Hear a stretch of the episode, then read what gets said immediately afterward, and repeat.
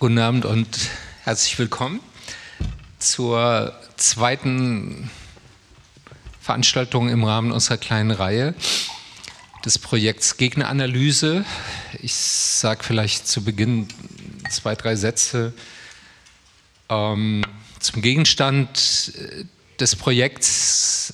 Im Kern geht es darum, sich mit den Großdenkern äh, dieser antiliberalen Gegenströmung in Deutschland und Europa auseinanderzusetzen, die ähm, im Grunde die Moderne, das ist ein Thema heute Abend von Anfang an begleitet und ihren Höhepunkt hatte, so Anfang des 20. Jahrhunderts und in der Weimarer Republik. Ähm, Karl Schmidt und Heidegger und Jünger und sagen all die geistigen Wegbereiter des Nationalsozialismus, muss man schon so sagen. Auch wenn einige von ihnen dann Abstand gehalten haben zu der konkreten politischen Formation ähm, des Nationalsozialismus. Und diese ganze Übung ist natürlich nicht einfach eine akademisch, sagen historische Veranstaltung. Wir sind ja kein wissenschaftliches Institut im engeren Sinn, sondern ähm, versucht, die, die langen geistigen Linien zwischen den heutigen rechtspopulistischen und rechtsextremen äh, Gegenbewegungen zur liberalen Moderne und sagen, ihren Vorläufern herzustellen, ähm, aus der Beobachtung heraus, dass die neue Rechte von heute eigentlich sehr wenig an eigenen originellen sagen, Ideen produziert, sondern im Wesentlichen wirklich ein Remake ist. Jedenfalls in ihren sagen, ideologischen ähm, Grundlagen. Das ist eine Wiederauflage, eine Neuauflage von historischen Auseinandersetzungen, an denen letztlich die Weimarer Republik zugrunde gegangen ist. Und wir, das ist vielleicht natürlich auch eine Krankheit von Intellektuellen, aber wir sind doch äh, der Auffassung, dass Ideen eine politische Bedeutung haben. Und ähm, dass es neben der unmittelbaren, der tagespolitischen Auseinandersetzung auch eine Ebene geben muss, einer sagen, geistigen Auseinandersetzung. Das Stichwort dafür heißt kulturelle Hegemonie. Ähm, so, und das ist der, der Sinn und Zweck sagen, unseres Projekts. Äh, Im Zentrum steht eine Website, gegneranalyse.de auf der sagen, Essays zu diesen Vordenkern ähm, der, der antiliberalen äh, Strömung veröffentlicht werden, aber auch eine ganze Reihe von aktuellen Texten, die versuchen, Bezüge zu heute sagen, herzustellen. Wir wollen das jetzt auch zunehmend internationalisieren, also zu bisschen gucken, zumindest was passiert in Europa. Ähm, heute geht es um ein sehr ähm, ja, fast abstrakt klingendes Thema, nämlich die Frage, woher kommt das eigentlich, dass die moderne und speziell ihre liberale sagen, Version eigentlich von Anfang an ihre eigene Opposition immer wieder erzeugt. Ähm, welche Ursachen hat das? Liegt das möglicherweise an bestimmten Leerstellen, Defiziten, Widersprüchen, Konflikten der Moderne selbst, an denen diese Gegenbewegungen sich festmachen? Ähm, die gibt es in unterschiedlicher sagen, Ausprägung. Ähm, man könnte grob unterscheiden ähm, zwischen antiliberalen Gegenbewegungen oder einer antiliberalen Fundamentalopposition, die sich aber bestimmte Aspekte der Moderne zur eigen macht und sie sogar auf die Spitze treibt. Dazu könnte man etwa den, den Stalinismus äh, sagen, rechnen, ähm, der ja im Hinblick auf Technologie, auf Industrialisierung versuchte, sagen, die, die industrielle Moderne ähm, auf eine sehr brachiale Weise äh, umzusetzen. Ähm, aber auch etwa den italienischen Faschismus mit seiner Nähe zum Futurismus. Also die waren nicht sozusagen gegen moderne, sondern sie haben sie auf, ihre andere, auf eine andere Weise interpretiert. Und gleichzeitig gibt es aber tatsächlich auch so eine antimoderne sagen, Unterströmung, äh, die hadert äh, sagen, mit der Individualisierung, mit der, mit der großen Industrie, mit der modernen Konsumgesellschaft. Ähm, man findet sie bis in die Naturschutzbewegung. Äh, heute vielleicht sogar in bestimmten Fraktionen so der Anti-Wachstums-Bewegung. Ähm, und im deutschen Nationalsozialismus, das war, glaube ich, eine Synthese aus diesen beiden sagen, Elementen. Ja, also einerseits wirklich diese Antimoderne und Blut und Boden und gleichzeitig aber hypermodern in bestimmten Aspekten. Ähm, ist also auch nicht einfach eine Frage von links und rechts, sondern man findet diese Gegenströmungen sagen, auf beiden Extremen. Und ähm, heute ist ein Versuch, da ein bisschen tiefer zu graben und zu sehen, was hat das mit der Moderne selbst zu tun? Und welche Schlussfolgerungen muss man daraus ziehen? Also wie müsste sich liberale Moderne ähm, weiterentwickeln, um diesen ähm, Angriffen auf liberale Demokratie und auf äh, Bürgerrechte und demokratische Freiheiten möglichst wirksam äh, begegnen zu können. Dazu haben wir ein, ich glaube, sehr kundiges und interessantes sagen, Podium, ähm, bevor wir dann mit Ihnen in eine gemeinsame Diskussion oder ein gemeinsames Gespräch äh, gehen. ich beginne in der Reihenfolge hier auf dem Podium äh, zu meiner Rechten Professor Dr. Emilia van der Lühe. Sie ist seit 2013 Seniorprofessorin am Selma Stern Zentrum für jüdische Studien in Berlin-Brandenburg, war vorher Professorin für neue deutsche Literatur an der Freien Universität hier in Berlin.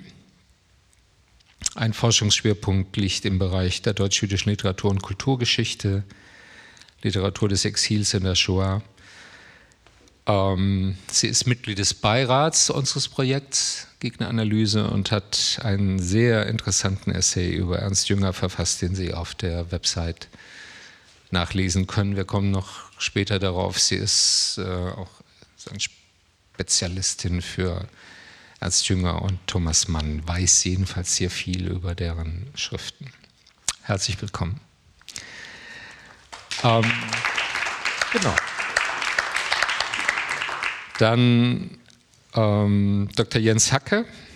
Er vertritt zurzeit die Professur für politische Theorie und Ideengeschichte an der Uni Greifswald und ist äh, einer größeren Öffentlichkeit bekannt geworden durch sein Buch, das im letzten Jahr im Surkamp Verlag erschienen ist, Existenzkrise der Demokratie zur politischen Theorie des Liberalismus in der Zwischenkriegszeit.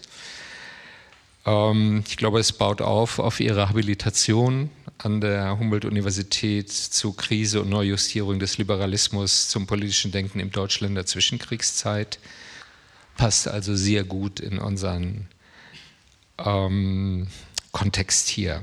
Und er hat für Gegneranalyse einen Essay über Karl Schmidt verfasst, der demnächst erscheinen wird. Ähm, kann ich Sie nur sehr neugierig drauf machen. Und last not least, Tobias Rapp, äh, freut mich sehr, dass äh, Sie hier sind, ähm, auch hier, Sie hier sind. Äh, das ist äh, eher jetzt eine Kurzzeitbekanntschaft, die wir geschlossen haben, nachdem wir darüber gestolpert sind, dass ähm, ein Essay, den Sie im Spiegel dann geschrieben haben zu äh, Götz Kubitschek, sagen, vielleicht dem Chefideologen der, der neuen Rechten sagen, in Deutschland, eine ziemliche Kontroverse ausgelöst hat. Und das fanden wir sehr spannend. Ähm, Thomas, äh, Tobias Rapp ist äh, stellvertretender Leiter des Feuilletons beim Spiegel ähm, und Mitherausgeber der Jungle World. Ähm, ja, ich fand das wichtig. Ich mag die Jungle World, weil das, das beschreibt so ein bisschen, was nicht heißt, also das wir alle auf einer Linie liegen, aber ähm, das ist, sagen der, ich würde sagen, der libertäre Flügel der, ja, der, der Linken sozusagen. Ähm, und äh, vorher war er Musikredakteur unter anderem bei der Taz und Zeit Online und hat im Surkamp Verlag ein Buch veröffentlicht, Lost and Sound, Berlin, Techno und der Easy Jet Set. Also freue mich auf ähm, unser Gespräch und äh, würde einfach nochmal ge gerne zu Beginn, bevor wir vielleicht uns ein bisschen stärker dann verzweigen in einzelne Fragen, in, in allen drei nochmal diese Generalfrage als Einstieg sagen, stellen. Was hat, sagen die, was haben diese antiliberalen Bewegungen mit der Moderne selbst zu tun? Wollen Sie anfangen, Frau von der Lühe? Also, ich will mal gleich die Ausgangsthese aufgreifen, die Sie schon einleitend äh, formuliert haben, Herr Füchs. Ist es und zurückfragen, ist es tatsächlich so, ähm, dass die liberale Moderne ihre Gegner generiert? Oder muss man nicht die Perspektive umdrehen und sagen, in dem Moment, wo wir es mit liberalen Bewegungen zu tun haben, historisch und systematisch mentalitätsgeschichtlich und sozialgeschichtlich, ähm, ist eine Frontstellung gegen eine traditionelle Gesellschafts- und Herrschafts- und auch wirtschaftliche Ordnung aufgerufen, deren Repräsentanten sich verteidigen. Äh, und dies äh, auf eine äh, ziemlich radikale äh, und auf eine zur totalitären Rede reagierende Weise. Und das führt mich dazu, wie gesagt, den Vorschlag zu machen, ob wir nicht umdenken müssen. Ähm, statt uns die Aufgabe zu stellen oder die Frage vorzulegen, was macht die liberale Moderne falsch, dass sie so starke Gegner hat, würde ich umdrehen und sagen, was macht die liberale Moderne eigentlich traditionsgemäß richtig, dass sie, mit Brecht gesprochen, äh, die Verhältnisse im gegnerischen Lager nachgerade zum Tanzen bringt. Das kann man in der Gegenwart in Frage stellen, dass das gelingt, aber ich darf da mal im Vorgriff auf den weiteren Verlauf darauf aufmerksam machen, dass wir heute äh, AfD hier oder hin neue sogenannte neue intellektuelle Rechte, die bekanntlich nichts anderes äh, aktualisiert als ein sehr altes äh, rechtsintellektuelles Denken, dass wir mit diesen Phänomenen zu tun haben im Horizont von 70 Jahren stabiler Demokratie in der Bundesrepublik und nicht äh, ähm, zu tun haben mit einer von Anfang an von den Extremen bedrohten liberalen Moderne in der Weimarer Republik. Also diesen historischen Unterschied, den würde ich sehr stark machen und der erm ermutigt mich eigentlich auch zu diesem Vorschlag die Perspektive äh, zu wechseln, zumindest mal heuristisch. Also was mir daran äh, einleuchtet, kleine Rückfrage, was mir daran einleuchtet, ist, ähm, dass eine Konterrevolution eine Antwort auf eine Revolution ist.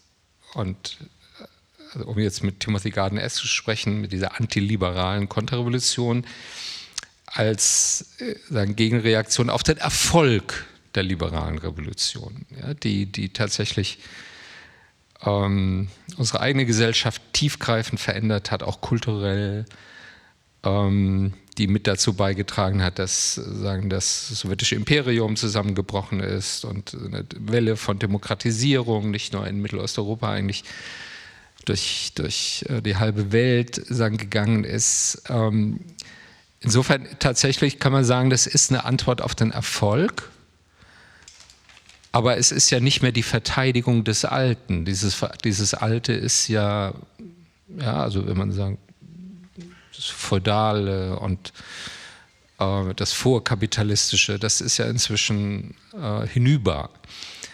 Also ich denke, es muss gegenwärtige Motive geben, aktuelle Motive geben, aus denen sich das speist. Also wir müssen uns darüber verständigen, über welche historischen äh, Epochen und historischen Phasen äh, wir sprechen, wenn wir von der Krise der liberalen Moderne sprechen. Ich habe in meinem, äh, in meinem Versuch äh, insistiert darauf, dass das, was man jetzt kommt der, das Schlagwort, die Ideen von 1789 nennt. Hm. Das Ende der alten Welt, äh, der, der, der Beginn der neuen Welt. Ich muss das hier nicht ausführen, wir sind ja auch nicht im Seminar. Dass das von Anfang an die alten Mächte ideologisch und politisch auf den Plan gerufen hat und es ein Revisionsbegehren gegeben hat, das sich im langen 19. Jahrhundert im Grunde immer wieder in bestimmten historischen Phasen gezeigt hat. Das ist eine Geschichte. Hm. Die andere Geschichte ist die, die Sie jetzt ansprechen, Herr Füchs, nämlich was sind die Ursachen ähm, für die Krise, eine Demokratieskepsis. Wir müssen dann auch eher über Demokratiekritik, gegenwärtige Demokratiekritik reden, als äh, von der Krise oder über die Krise der liberalen Moderne. Die Kritiker, die gegenwärtigen Kritiker, um nur ein Argument zu nennen, die gegenwärtigen Kritiker äh, der Demokratie verstehen sich als Kapitalismuskritiker verstehen sich als ähm, äh, Globalisierungskritiker äh, lieben äh, die selbst gezüchteten Erdbeeren und die Ernährung äh, aus heimischen äh, Ressourcen. Das ist gar nicht boshaft gemeint, wie ich sage.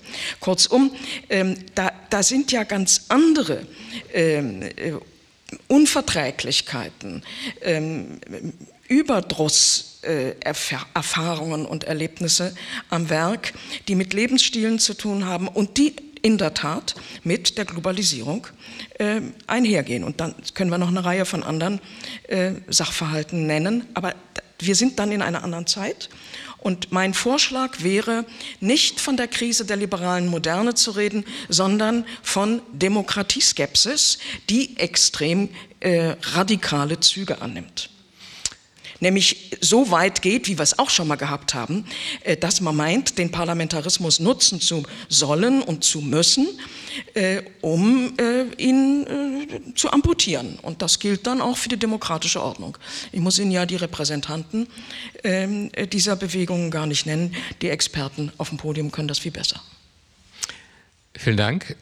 Herr Hacke, jetzt einfach die, die gleiche Frage nochmal an, an Sie, vielleicht mit einer kleinen Variante. Ähm, sind wir wirklich in einer ganz anderen Periode oder finden Sie viele der Motive, die heute ähm, die sagen, Debatte um und gegen liberale Demokratie prägen, doch auch schon in den 20er Jahren ausgeprägt? Ich glaube, äh, sicherlich äh, neigen wir immer dazu, nach Parallelen zu suchen und zu sagen, alles ist schon mal da gewesen. Äh, so leicht können wir es uns natürlich nicht machen. Aber ich möchte noch mal darauf zurückzukommen, was Sie vorhin richtigerweise gesagt haben. Es geht ja auch nicht nur um Moderne und Gegner der Moderne, sondern es geht auch um alternative Konzeptionen der Moderne. Und gerade Faschismus und Stalinismus, das waren alternative Konzeptionen der Moderne, die eigentlich die Geschichte so beschleunigen wollten, wie man sich das vorher gar nicht hat vorstellen können. Das war ein Vor Vorgriff auf Zukunft und das sollte sich eben in Lebenszeit verwirklichen. Ähm, und ich glaube, was wir strukturell parallelisieren können oder was wir auch an Ähnlichkeiten finden, ist äh, ein Problem mit äh, Modernisierungserfahrungen, die als krisenhaft wahrgenommen werden, die Probleme Ambivalenz auszuhalten, die Probleme sich mit Pluralität zu arrangieren und welche Pluralität wir erleben das ist in den 20er Jahren eine ganz andere gewesen als heute. Ich meine, das ist ja ganz interessant.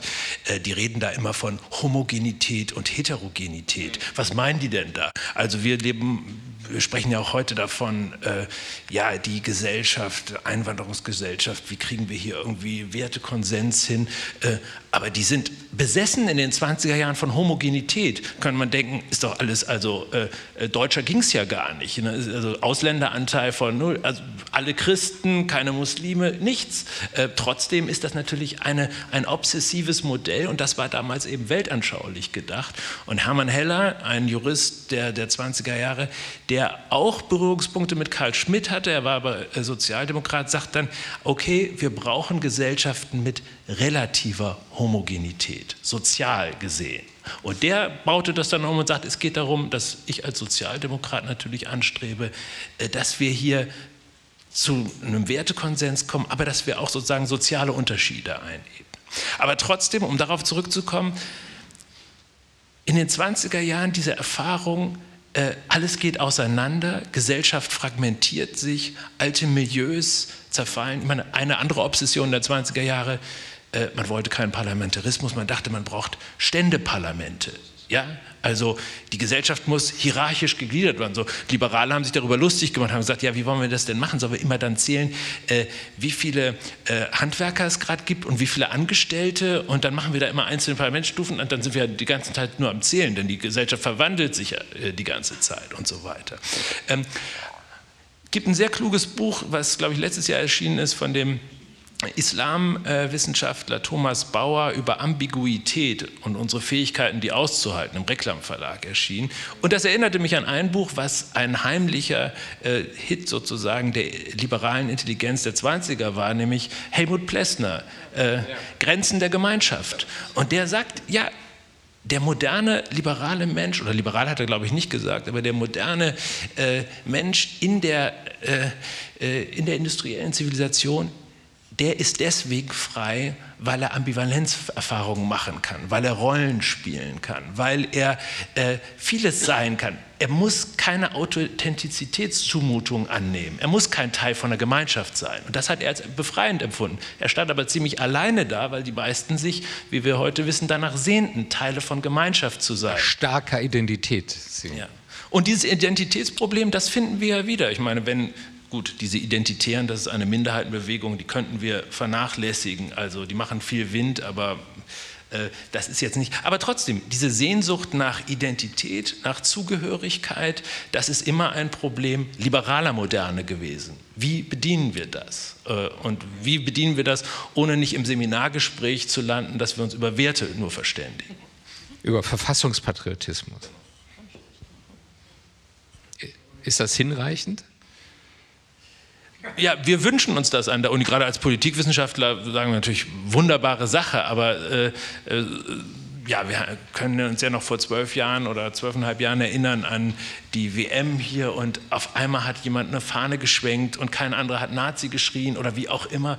Und das war ja dann sozusagen so ein Identitätsbedürfnis, was dann sagte, okay, zum Glück nicht nur Verfassungspatriotismus. Also wir kommen mit dem Verfassungspatriotismus, wie ihn sich Dolf Sternberger überlegt hat und wie ihn dann äh, Jürgen Habermas dann später aufgenommen hat, äh, damit erreicht man natürlich niemanden. Ich würde sagen, das Grundproblem aus so einer theoretischen Warte ist, wie machen wir, wie versuchen wir das republikanische Ethos, ja. also das es nicht nur um Individualität und Freiheit geht, sondern dass es auch um ein Gemeinwesen geht, dem wir angehören wollen und das für seine Schwächeren einsteht. Wie, wie kann man das vermitteln? Und da kommen wir mit Verfassungspatriotismus alleine auf jeden Fall nicht, nicht so weit. Darauf kommen wir noch zurück. Sagen, Gemeinschaft versus politisches Gemeinwesen.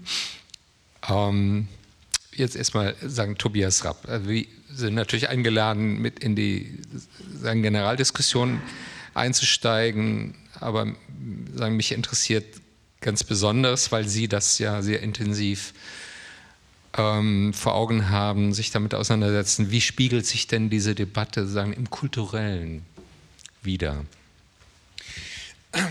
Ja, also als ich nachgedacht habe über den heutigen Abend und was ich, wie ich sozusagen meinen Punkt irgendwie illustrieren kann, äh, dachte ich, okay, mir, mir, fiel der Film Black Panther ein. Es hatte vielleicht damit zu tun, dass das gerade die Oscar-Verleihung waren. Und ich weiß nicht, der eine oder andere im Publikum kennt ihn vielleicht, äh, einer der erfolgreichsten Filme des vergangenen Jahres. Hollywood-Blockbuster aus diesem Superhelden-Universum. Ähm, äh, irre erfolgreich bei Publikum wie bei Kritik. Ähm, hat fast keine schlechte Kritik bekommen. Und er wurde besonders sozusagen auf der liberalen und linken Seite ja sehr gefeiert als der erste Hollywood-Superheldenfilm mit schwarzen, äh, starken schwarzen Figuren. Ähm, und ganz kurz, also ich, ich, ich, erläutere gleich, warum ich das so ausführlich äh, äh, erzähle. Es geht in dem Film um so ein imaginäres Königreich in Afrika, äh, äh, dass das Glück hat, dass da ein Komet hingeknallt ist und dieser Komet hat ein bestimmtes Metall dagelassen und mit diesem Metall können diese Leute in Wakanda, so heißt dieses Königreich, irgendwie äh, besonders viel Energie herstellen und bauen so ein Schutzschild, mit dem sie sich vor dem Rest der Welt verstecken. Und deswegen weiß, merkt niemand, dass in Afrika eben dieses wohlhabende Königreich ist und die leben da über Jahrhunderte glücklich und zufrieden, bis ein Bösewicht kommt und einen Teil dieses Metalls klaut und es verkaufen will. So, damit setzt der Film ein. Und der Film erzählt die Geschichte eben von dem einen Prinzen, dem Guten, der das verhindern möchte, und ein Böser, der die Macht übernehmen will und der gleichzeitig deswegen mit, dem, mit, dem, mit diesem Dieb, der weiß ist, Geschäfte macht. So, auf der linken und liberalen Seite wurde dieses, auch bei uns im Spiegel, äh, aber wirklich überall, auch in Amerika, wurde dieser Film gefeiert als äh, äh, Film, der sozusagen diesem alten und weißen Hollywood endlich mal äh, schwarze und auch starke Frauenfiguren entgegensetzt. Ähm, äh, äh, es gab da sehr ganz viele Muster, äh, äh, die, ähm, die, die, die sich mit denen sozusagen liberale Kritiker sich mit diesem Film anfreunden konnten. So, warum erzähle ich das? Weil es unterhalb dessen auch eine ganz starke rechte Rezeption dieses Films gibt.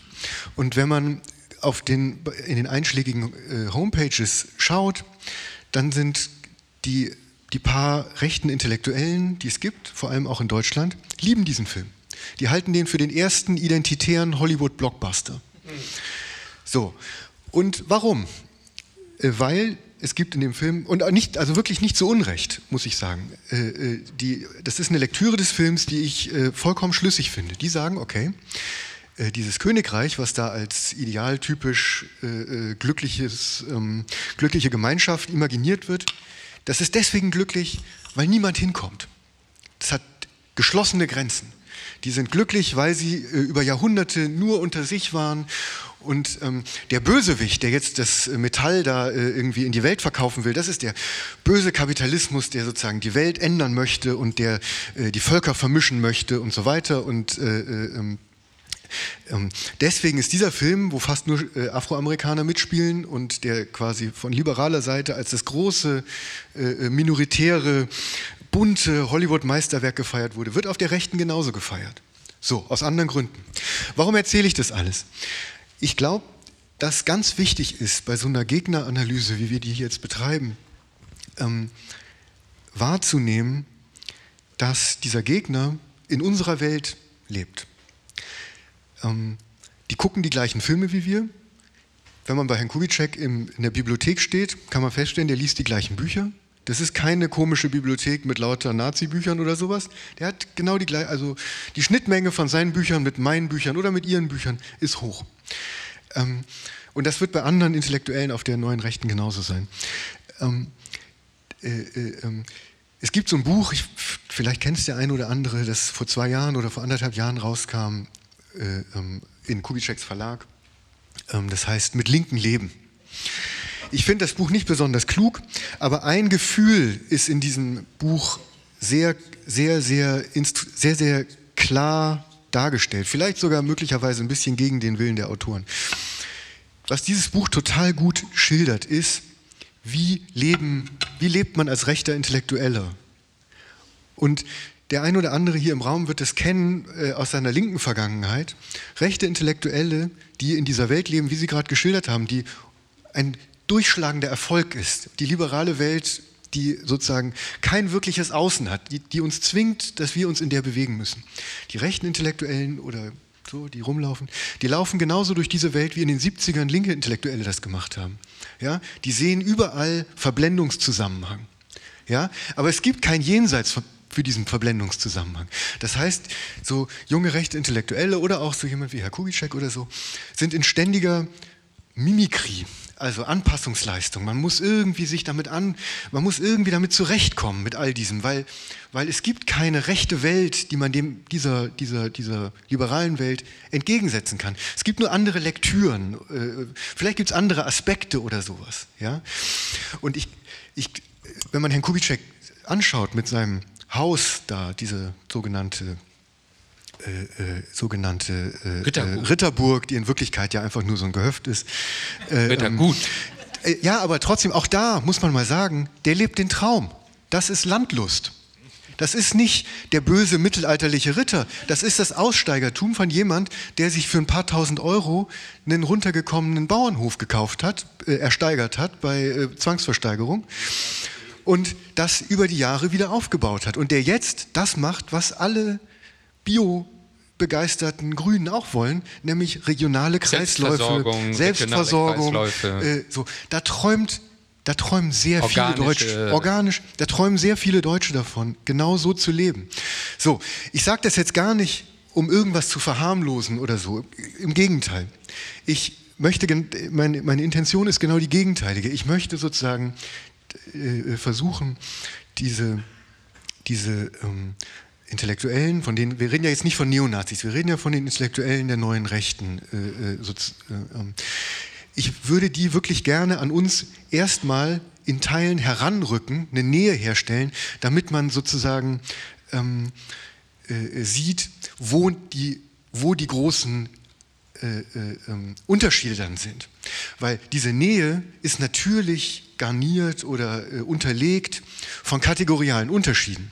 Also völkisches Denken zum Beispiel ist, glaube ich, was, würde ich auch wieder sagen, anders als in der Weimarer Republik. Völkisches Denken ist ja in der heutigen Bundesrepublik etwas, was äh, weit davon entfernt ist, auch nur ansatzweise mehrheitsfähig zu sein. Wie Sie gesagt haben, also äh, äh die, die Fragen von Diversität und die Fantasien von Reinheit also die auf der Rechten gepflegt werden, sind ja vollkommen äh, entrückt äh, äh, und haben mit unserer gesellschaftlichen Re Realität der des allermeisten Deutschen überhaupt nichts zu tun. Aber das durchmischt sich ganz stark mit, mit, ähm, mit ähm, einem Leben in einer Welt, die sehr ähnlich ist unserer Welt. Wenn man die Aktionsformen der neuen Rechten anguckt, die sind alle von der, von der Linken übernommen. Äh, äh, die, ja, ja. die, die, die, äh, das Gefühl, auch, auch, ich meine, ein alter linker Begriff, die Entfremdung, ja, hat im linken Diskurs an Konjunktur verloren. Also ich kenne jetzt keine Linken mehr, die mit Entfremdung argumentieren würden, äh, seit, was ich, 20 Jahren oder so. Aber auf der Rechten ist das, ist das ja. ein Thema, äh, dieses Gefühl äh, der Entfremdung. Oh, pardon, ich, ich ja, komme ins, komm ins Reden. Vielen Dank. Ich würde äh, gerne äh, da genau einhaken ähm, und doch nochmal äh, sagen, zurückkommen auf die, die Ausgangsfrage. Ähm, auch wenn, wenn Irmela von der Lühe sagt, die ist vielleicht falsch gestellt, das würde ich aber gerne nochmal testen. Also äh, sagen, was sind die Dynamiken sagen, der, der Moderne?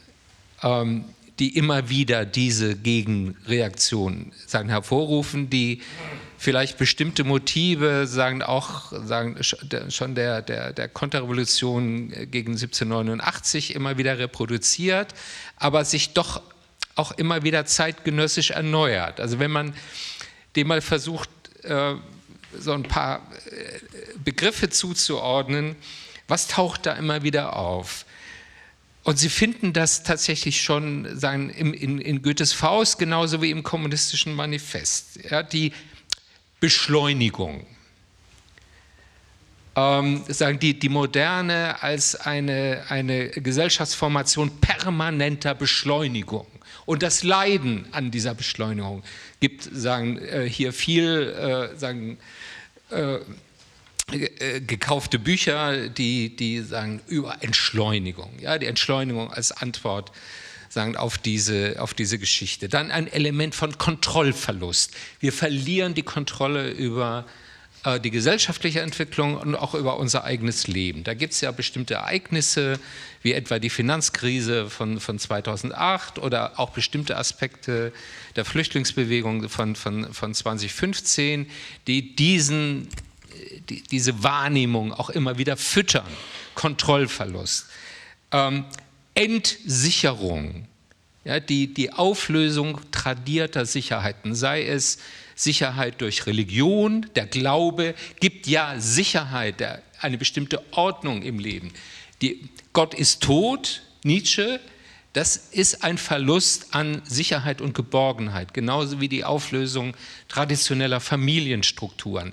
Klasse als ein Begriff, der ja auch eine bestimmte Form von Zugehörigkeit sagen, produziert hat, löst sich auf. Das heißt, wir haben es mit einem Prozess zu tun, den, den Marx im Kommunistischen Manifest schon auf eine unglaublich poetische Weise beschreibt. Permanente Auflösung von Traditionen, von sagen, überkommenen Strukturen, von Zugehörigkeiten. Ja, und das erzeugt doch offensichtlich dieses Gefühl von Ortlosigkeit, von Identitätsverlust, einer sagen, elementaren Verunsicherung, auf die dann diese Antworten gegeben werden von Gemeinschaft und Nation und Volksgemeinschaft. Äh, äh, kann man das so, Frau von der Lühe? Naja, Sie sollten mich das so nicht fragen, weil ich Ihnen widerspreche. Ja, doch, will ich äh, doch gerade. Ich äh, glaube einfach, dass äh, das Einzige, was wir tun können, äh, darin besteht, uns genau klarzumachen, von welchen Phänomenen reden wir in welchen Begriffen zu welchem historischen oder äh, politischen Zeitpunkt. Da waren wir vorhin schon mal. Äh, und Herke hat mit Verweis auf die Debatten um liberale Positionen in der Weimarer Republik ja da auch schon mal eine Schneise geschlagen. Ähm, ich will jetzt nur den einen Begriff aufgreifen. Ähm, und das verübeln Sie mir jetzt bitte nicht, lieber Herr Füchs. Aber in Goethes Faust kommt der Begriff Entfremdung nicht vor. Was Goethes. Das Veloziferische. Das ist was bitte nicht da, böse nicht sein. Gleichgesetzt. Es ist was anderes. Ja, klar. Es ist ein seiner Befriedigung nicht zugeführter Erkenntnisdrang, der einhergeht mit einem schmerzhaft empfundenen Erlebnisverlust. Und um beides zu kompensieren, wird sich mit dem Teufel verbündet. Und das äh, kulturgeschichtlich prominente und naheliegende Opfer ist äh, die weibliche Unschuld. Ähm, ich muss Ihnen die Kulturgeschichte dieses äh, Begehrens männlicher Gelehrter nach Erfüllung sowohl im Erkenntnisstreben als auch im Sinnengenuss in Verbindung mit der Heroisierung des weiblichen Opfers hier nicht durchdeklinieren. Mit Entfremdung hat es nur insofern zu tun, als man sagen kann, dass eine patriarchal strukturierte Geschlechterordnung davon ausgeht, dass zwischen den Geschlechtern ein solcher Unterschied besteht, dass man nur von Entfremdung reden kann, wobei in der Geschichte der entsprechenden Forschung dieser Begriff gar nicht verwendet. Es ist gar nicht unser Thema. Zurück ähm, zu dem, was die moderne Welt generiert hat und was Verlustängste, was Bindungssehnsüchte, was Überdrussreaktionen gegenüber einem nicht funktionierenden Staat und so weiter und so weiter ausgeht ausgelöst hat. Das sind Phänomene, die wir in der Tat studieren können, die aber, so mein erneutes Plädoyer, in der im 19. Jahrhundert was anderes bedeuten im Horizont der entstehenden Arbeiterbewegung, im Horizont der entstehenden äh, Judenemanzipation, im Horizont der entstehenden Frauenbewegung, als in, in den 20er Jahren in der Weimarer Republik, die unter diesem in Anführungsstrichen gesprochen Trauma von Versailles stand und einer oktroyierten Demokratie, die der Thomas Mann muss jetzt mal zitiert werden, mit deutschem Wesen rein gar nichts zu tun haben soll, wie überhaupt Gemeinschaft wesensorientiert beschrieben wird und mhm. nicht als soziales Phänomen. Volk ist, kein, ist, keine ethnische Kategorie in diesen Diskursen, sondern ist eine Substanz, ist ein Wesen, das ist was völlig anderes.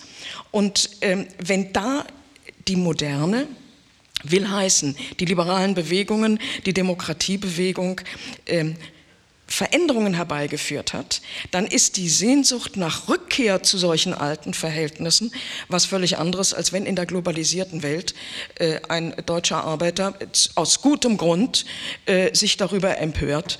Ähm, na, ich muss die, den Gedanken nicht fortführen. Ich plädiere für Historizität unserer Begriffe äh, und unserer analytischen Anstrengungen. Ja. Darf ich ganz kurz? Herr Mischen Sie einfach ein. Ich bin was, nicht das Aber ich, ja, ich, ich, ich finde das klug, was Sie gesagt haben. Und die, ich finde auch die, die Begriffe, die Sie aufgefächert haben, äh, äh, ähm, die treffen schon was. Beschleunigung, Kontrollverlust, Entsicherung, das Bedürfnis nach Zugehörigkeit. Das sind alles Sachen, die, die, die neue Rechte antreiben. Allerdings kann ich mir auf all diese Sachen auch in Anführungszeichen linke Antworten hm? vorstellen. Und die, und die, äh, die entscheidende Frage ist ja so ein bisschen, finde ich, oder die, ich weiß nicht, ob wir die beantworten können, aber wir sollten sie zumindest äh, auf eine intelligente Art und Weise stellen. Warum entscheiden sich eigentlich die einen für die eine Antwort und die anderen für die andere Antwort? Und äh, gibt es möglicherweise äh, Arten und Weisen für uns, das zu beeinflussen?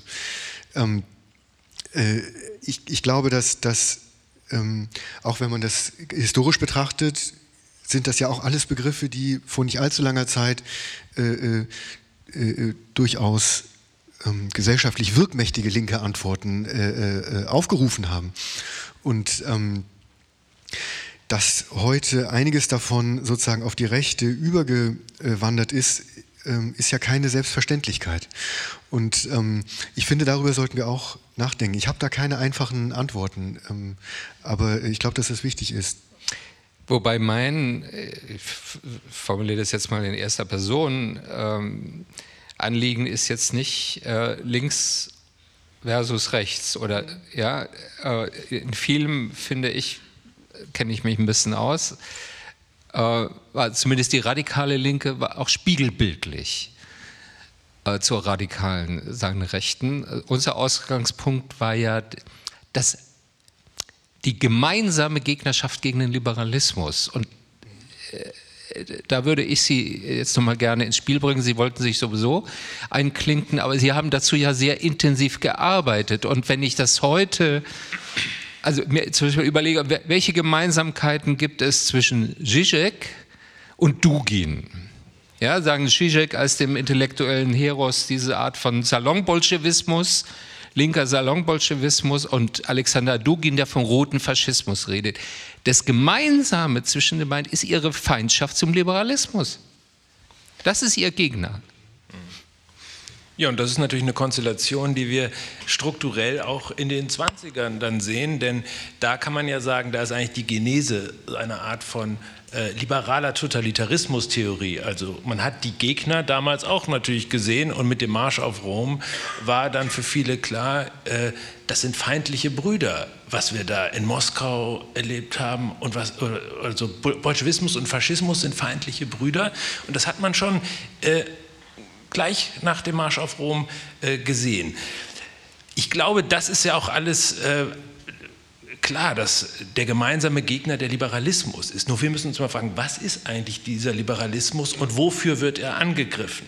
Also, dass die anderen vielleicht unterkomplex sind und wir sie auch als unangenehm empfinden, das hilft uns ja in dem Moment nicht mehr weiter. Die waren damals unangenehm, die werden heute auch wieder unangenehm sein. Aber sie reagieren offensichtlich gestern wie heute auf Defizite, die das äh, angreifen, was man als ein Problem liberaler Moderne oder sich beschleunigt modernisierender äh, Industriegesellschaften oder heute vielleicht auch Wissensgesellschaften, wie auch immer globalisierte äh, äh, Gesellschaften, äh, wie man das auch immer fassen möchte. Und das, das ist ja der entscheidende Punkt. Ähm, der Liberalismus wird in solchen Zuspitzungen natürlich immer als Karikatur gezeichnet, aber hat natürlich auch selber den Fehler gemacht, äh, äh, sich quasi von dieser karikaturhaften Darstellung her zu verteidigen. Das ist dann immer Kapitalismus, äh, bürgerliche Lebensform, das ist aber auch die Hinnahme von sozialen Unterschieden. Und wenn wir uns die,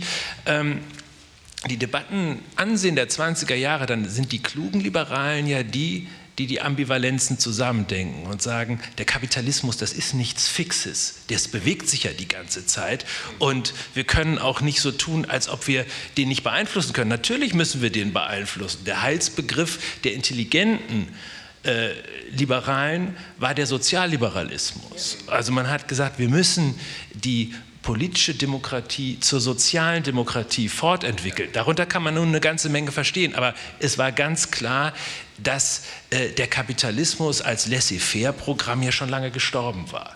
Und meiner Ansicht nach hat es da wieder eine Zurückentwicklung gegeben, indem wir nämlich natürlich in den äh, letzten 40 Jahren einen äh, neoliberalen Rollback erlebt haben, der in äh, Entflechtungen wieder ein, ein Heil gesehen hat und der auch und auf den hat auch das, was sich liberal nennt, nicht immer angemessen reagiert. Und ich glaube, die Herausforderung besteht schon in strukturähnlichen Problemen, die gleichwohl ganz anders, äh, ganz anders gelagert sind. Und äh, der Liberalismus als Feindbegriff, äh, der hat, äh, der steht ja heute dann auch heute genannt als Neoliberalismus, wenn wir uns die ganze linke Krisenliteratur äh, durchsehen, dann ist es der Neoliberalismus, der für alles verantwortlich ist. Und das ist in gewisser Weise vielleicht auch gar nicht so falsch, nur man darf das natürlich diesen Begriff nicht, nicht überlassen und man muss da schon genauer, genauer hingucken. Aber ich glaube, heute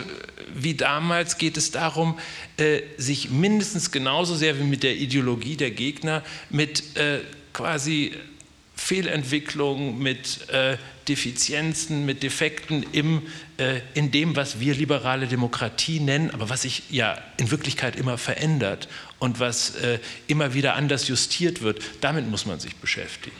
Und äh, das, das ist, äh, glaube ich, sinnvoller und ich glaube, die angelsächsische Krisenliteratur tut das in ganz anderer Weise. In den letzten anderthalb Jahren sind also äh, zig Bücher erschienen, How Democracy Ends, äh, wie Demokratien scheitern, äh, The Road to Unfreedom. Also da geht es immer darum, was lernen wir eigentlich aus Brexit, Trump, Populismus, äh, über die Defekte der ja. liberalen Demokratien. Nicht, dass Trump ja. irgendwie böse ist, das ist ja völlig uninteressant. Äh, und dass äh, Populisten uns dämlich vorkommen, ist auch uninteressant. Gibt es dazu jetzt äh, noch Diskussionsbedarf auf dem Podium? Sonst. Äh, ich, ich, ich, ich, ja. Hm, ich finde, ich, ich, folge Ihnen genau, nickend bei dem, was Sie gesagt haben.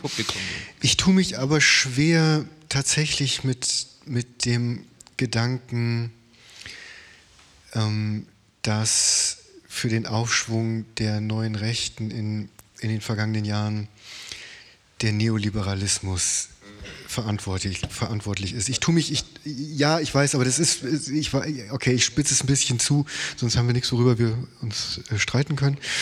Ähm, nee, aber also das ist ja, eine, ist ja schon irgendwie eine, eine, es ist ja schon eine wichtige Frage, äh, sich zu überlegen, von welcher Metastruktur gehen wir eigentlich aus. Also was ist, was ist sozusagen das, was die, was die Dinge in Bewegung setzt. Und ähm, ich glaube, wenn man, wenn man, ähm, wenn man sagt, unser System, unser neoliberales System ist ein defizitäres System, was dementsprechend notwendigerweise damit irgendwie einen rechten Widerspruch äh, hervorbringt, ähm, ich glaube, dass man da äh, in Problemen landet, weil ich glaube, mein Eindruck auf der rechten, wenn ich die rechten Diskurse angucke, ist, ist, äh, ist dass ähm, ist doch primär, ähm, dass es sehr viel mit körperlichen Dingen zu tun hat, dass es sehr viel mit Reinheitsvorstellungen zu tun hat, äh, die, die da gepflegt werden. Und dass dann sozusagen dieser Begriff des Neoliberalismus, der auf der Rechten auch oft benutzt wird und auch der Liberalismus, der als Feindbild oft benutzt wird, dass das so eine Art ähm, Stellvertreter ist, um, um in Wirklichkeit über, über andere Dinge zu sprechen. Also ich glaube nicht, dass man, wenn man sozusagen unsere Demokratie jetzt sozialliberal einhegen würde, dass dann die Rechte äh, quasi so verschwinden würde. Man das würde ist, ihr vielleicht ich, aber ein Stück ihre Massenbasis entziehen. Darf ich einen ganz kurz? Ja. Also ich glaube, das Problem ist jetzt nicht sozialliberale Einhegung mit Umverteilung und so weiter. Das meine ich damit gar nicht. Das, was sozialliberal ist, das muss man immer wieder neu bestimmen. Aber ich glaube, liberale Demokratie war dann am stärksten, wenn es keinen so scharfen Gegensatz oder so scharf empfundenen Gegensatz zwischen Masse und Elite Mhm. Und wenn Sie die 20er Jahre sehen, da ist das ganz krass gegenübergestellt. Da gibt es Eliten, die versagen und dann gibt es Massen, die sind irgendwie so wie Wahlvieh. Ja? Und da, ja. Opfer, aber auch Täter, weil sie oder, oder sie werden manipuliert und so weiter. Bei Schumpeter haben sie das dann am besten äh, in seiner Demokratietheorie. Ähm, aber äh, ich glaube, die Hochzeit der liberalen Demokratie, die hatte ein Versprechen von Durchlässigkeit und Aufstieg. Und Durchlässigkeit und Aufstieg nicht nur materiell gesehen, sondern auch partizipatorisch. Und die Bundesrepublik ist ja deswegen auch in einer Sonderrolle in ihrer Stabilität, dass auch die politischen Eliten durchlässig sind. Man hat irgendwie gewitzelt über die Provinzialität von Kohl, man hat äh, sich bei äh, Schröder über die Hemdsärmlichkeit amüsiert. Aber wir haben Kanzler gehabt und Kanzlerinnen auch gehabt, die aus relativ normalen Milieus kommen, auch Arbeitermilieus und so weiter, Aufsteigergeschichten. Das äh, ist äh, in England und Frankreich äh, völlig undenkbar gewesen. Äh, und ich glaube, also das meine ich jetzt auch mit einem weiteren sozialliberalen Kontext. Nicht, dass wir einen Wohlfahrtsstaat haben, der alle irgendwie beglückt, aber dass man das, was Ralf Dahrendorf früher mit Lebenschancen äh, beschrieben hat, dass man gesagt hat, okay, der äh, Liberalismus ist, wenn er sich ernst nimmt, nimmt eigentlich ein permanentes äh, äh, Drehen an Stellschrauben. Also wir wollen gleiche Chancen geben und dann gibt es unterschiedliche Talente und wir müssen immer wieder zurück auf Los. Wir müssen immer wieder sozusagen äh, den ähm, neuen Generationen Möglichkeiten äh, auf, äh, bieten. Und ich glaube, diese Durchlässigkeit, und das ist ja auch das Problem des Populismus, es wird immer von Eliten und Volk gesprochen. Und da merkt man ja, es scheint irgendwas aus, im Ungleichgewicht zu sein. Darf, darf ich da kurz darauf antworten? Ich glaube, dass das stimmt, aber ich glaube, dass das ein bisschen ein idealisierendes Bild auch der äh, Vergangenheit ist.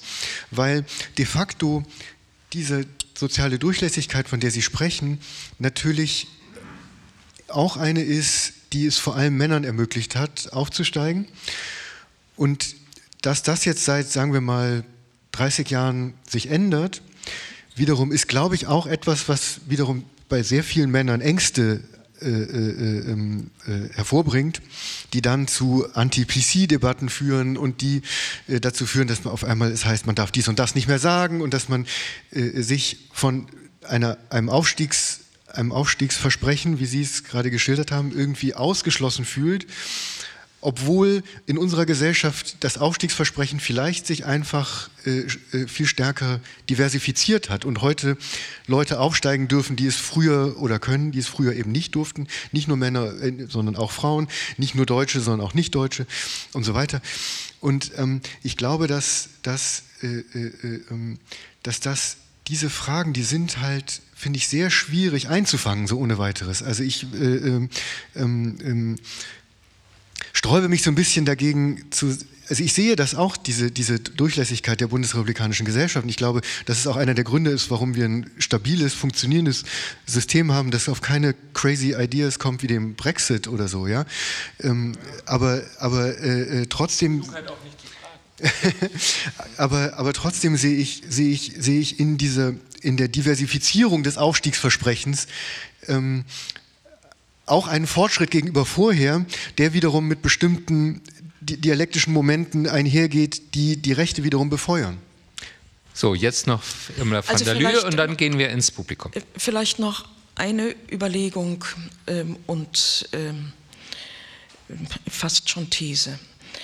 Ähm, der große Unterschied äh, zwischen äh, unserem Analogiegebilde Weimarer Republik und dem äh, den 70 Jahren Bundesrepublik, die wir überschauen, ist ja nicht nur, dass es im einen Fall 14 nur waren und in diesem Fall 70, sondern dass die Chance, dass eine liberale demokratische Gesellschaft sich entwickelt. Und zwar nicht nur im Sinne der Durchlässigkeit, die Sie beide jetzt diskutiert haben, sondern in dem Sinne, dass Ideen, ähm, Forderungen, ähm, Macht, gestützt durchgesetzt werden und diese Gesellschaft verändern, das haben wir in der deutschen Geschichte so nicht gehabt. Das haben wir gegebenenfalls in anderen europäischen Demokratien, aber für die deutsche Geschichte ist das äh, eine Ungeheuerlichkeit. Äh, und ich will es an zwei äh, Beispielen, die Sie alle kennen, ähm, äh, auch konkretisieren. Äh, diese Nachkriegsgeschichte der alten Bundesrepublik, äh, die wir immer beschreiben mit Ärmel hochkrempeln, Aufbaumentalität und Verdrängen. Äh, Einzelheiten muss ich hier nicht ähm, aufzählen, hat eine viel gescholtene, aber wie ich sagen würde, für die Modernisierung der demokratischen Bundesrepublik essentielle Bewegung hervorgebracht, die wir 68 nennen. Und die Erfolgsgeschichte von 68, die kann man, die ist immer kritisch äh, auch kommentiert worden von solchen, die sich da nicht mit einverstanden erklären konnten. Ich weiß, wovon ich rede. Tatsache ist, es ist eine singuläre Erfolgsgeschichte. Das können Sie konkretisieren, äh, nicht nur in der Durchpsychologisierung äh, von Familienverhältnissen, sozialen Verhältnissen, Autoritätsverhältnissen, Arzt-Patient-Verhältnissen, Lehrer-Schüler-Verhältnissen. Mhm. Sie können es konkretisieren am Erfolg der Frauenbewegung, der grünen Bewegung, der pazifistischen Bewegung. Immer kann man sagen, das reicht alles nicht. Aber für unsere Frage, was hat denn eigentlich den Überdruss, der sich jetzt in sogenannten rechten intellektuellen Milieus äh, artikuliert, was hat ihn denn eigentlich so stimuliert?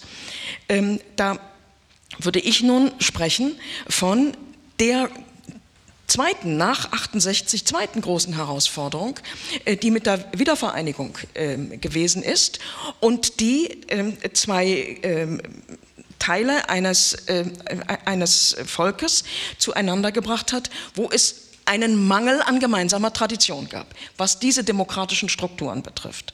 So, auch das ist ein weites Feld. Ich will nur sagen, wir haben eigentlich allen Grund, ähm, die liberale Demokratie der Bundesrepublik, die in dem Sinne eine Erfolgsgeschichte ist, dass sie als demokratische Ordnung beweist, hier geht was. Gut, den Kapitalismus, den kriegen wir nicht hinreichend eingehegt. Die Finanzkrise hat, äh, da muss man nicht Sarah Wagenknecht heißen, äh, um das für plausibel zu halten, äh, hat privat produzierte Schulden äh, staatlich und sozial äh, äh, übernommen. Das ist eine Katastrophe. das ist eine Zumutung.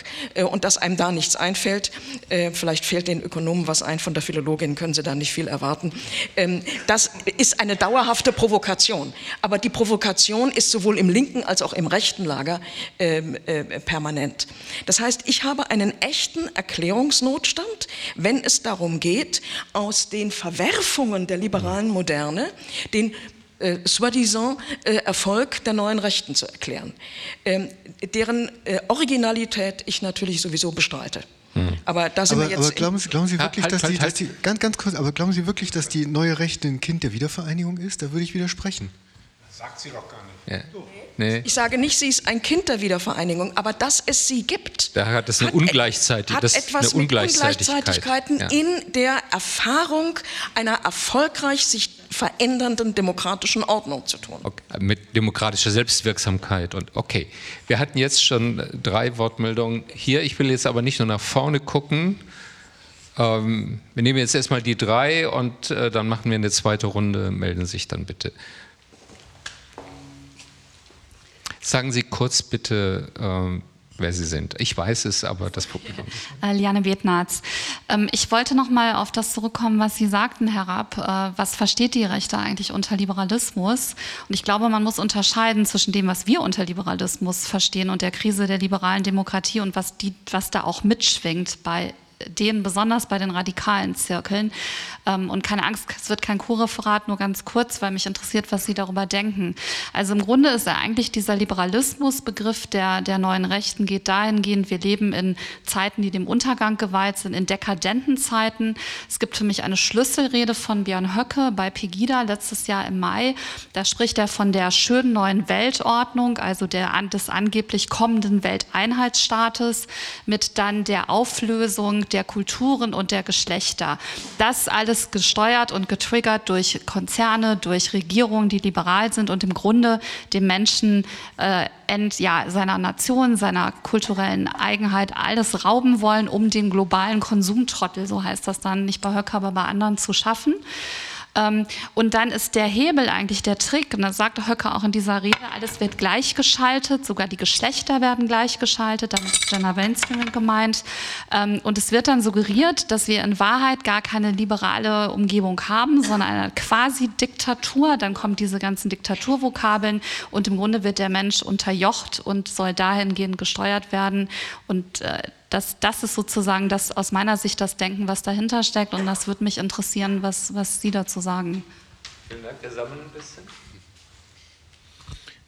Mein Name ist Hajo Funke. Ich bin äh, äh, Politologe. Ich kann also nicht mit allem mitreden, was vorher gesagt worden ist. Aber eine Ergänzung. Das Phänomen, wie ich es sehe, ähm, das mit Höcke umschrieben ist, ist eine Kombination.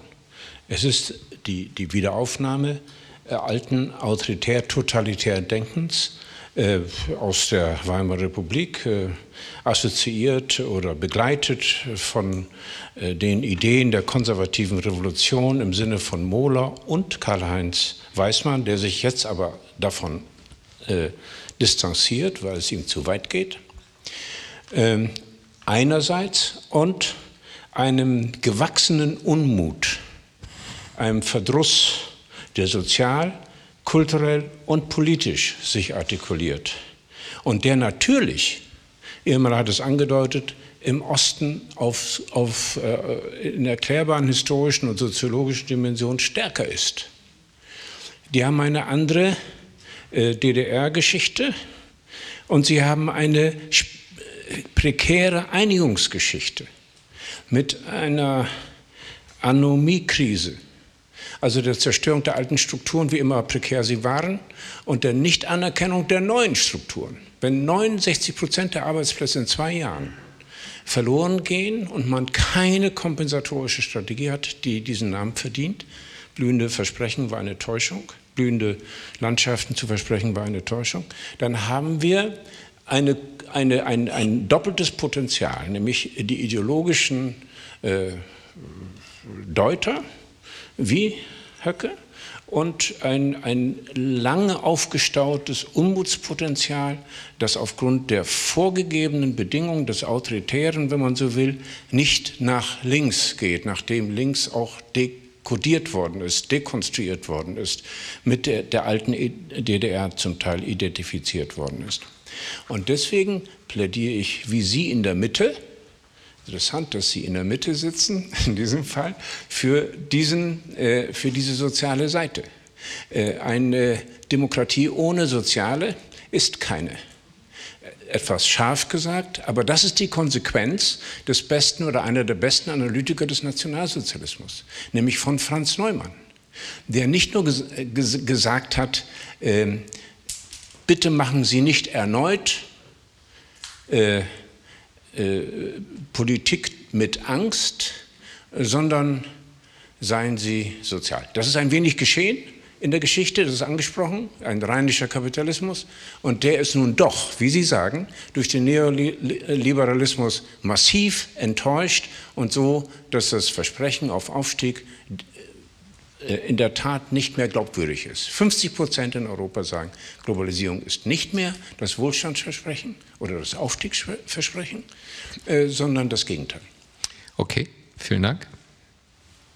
Sie hatten sich gemeldet oder nicht? Also Sie, ja, Sie müssen nicht. Ich, nee, nee. Sie müssen nicht. Klaus Lönnert, Physiker und Unternehmensberater.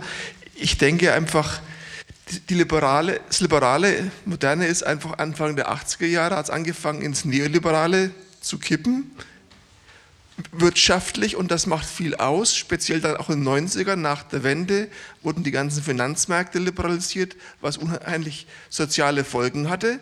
Dann die Finanzkrise und dann eine Politik, die ins Totalitäre kippt, wenn sie sich als alternativlos darstellt. Das ist einfach gar nicht gut.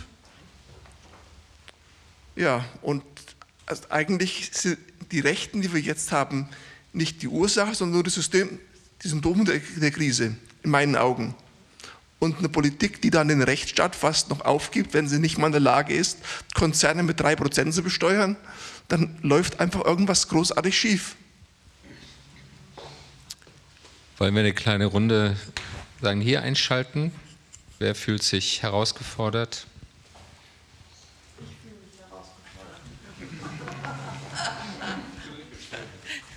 Ich fühle mich herausgefordert. Marie-Louise Beck gehört mit zu diesem kleinen Unterfangen dort.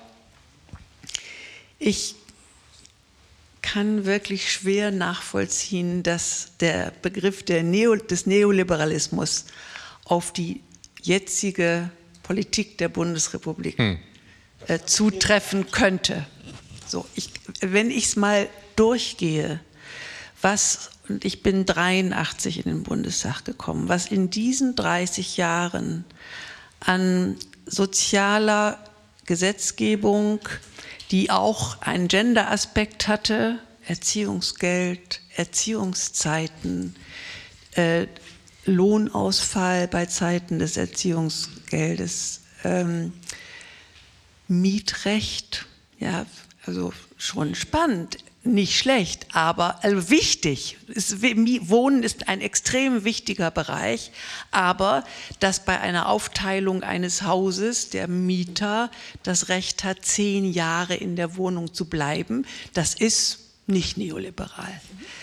Ähm, unser Sektor der Gesundheitsversorgung ähm, und ich würde das gerne weiter, könnte das weiter aufzählen für uns.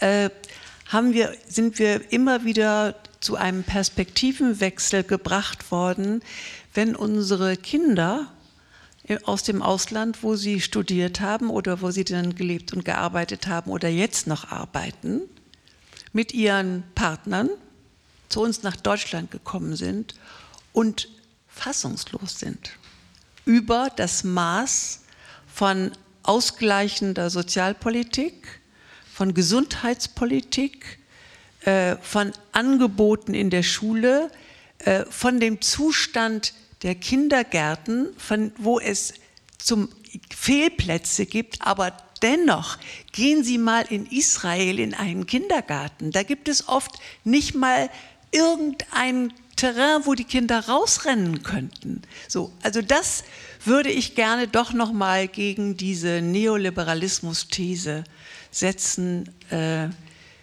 es ist kein Plädoyer dafür, nicht trotzdem sich anzustrengen, den Kapitalismus zu begrenzen und auf Gerechtigkeit und auf Gleichheit und nicht zu starkes Auseinanderdriften zu setzen. Aber ich finde, was, wenn man sich unsere Gesellschaft anschaut, dann äh, kann, kann, diese Zustandsbeschreibung meines Erachtens keinen Bestand haben. Und wenn ich noch ganz kurz noch ein kleines Ärgernis hinten nachbringen darf, selbst dieser, dieser Satz mit den blühenden Landschaften für die östlichen Bundesländer, wo immer gesagt wird, wie konnte der Kohl das versprechen? Ja, es hat diese irrwitzigen Umbrüche gegeben, die zur Arbeitslosigkeit geführt haben und Menschen ausgesteuert haben äh, aus dem Gefühl, auch gebraucht zu werden und einen Ort zu haben.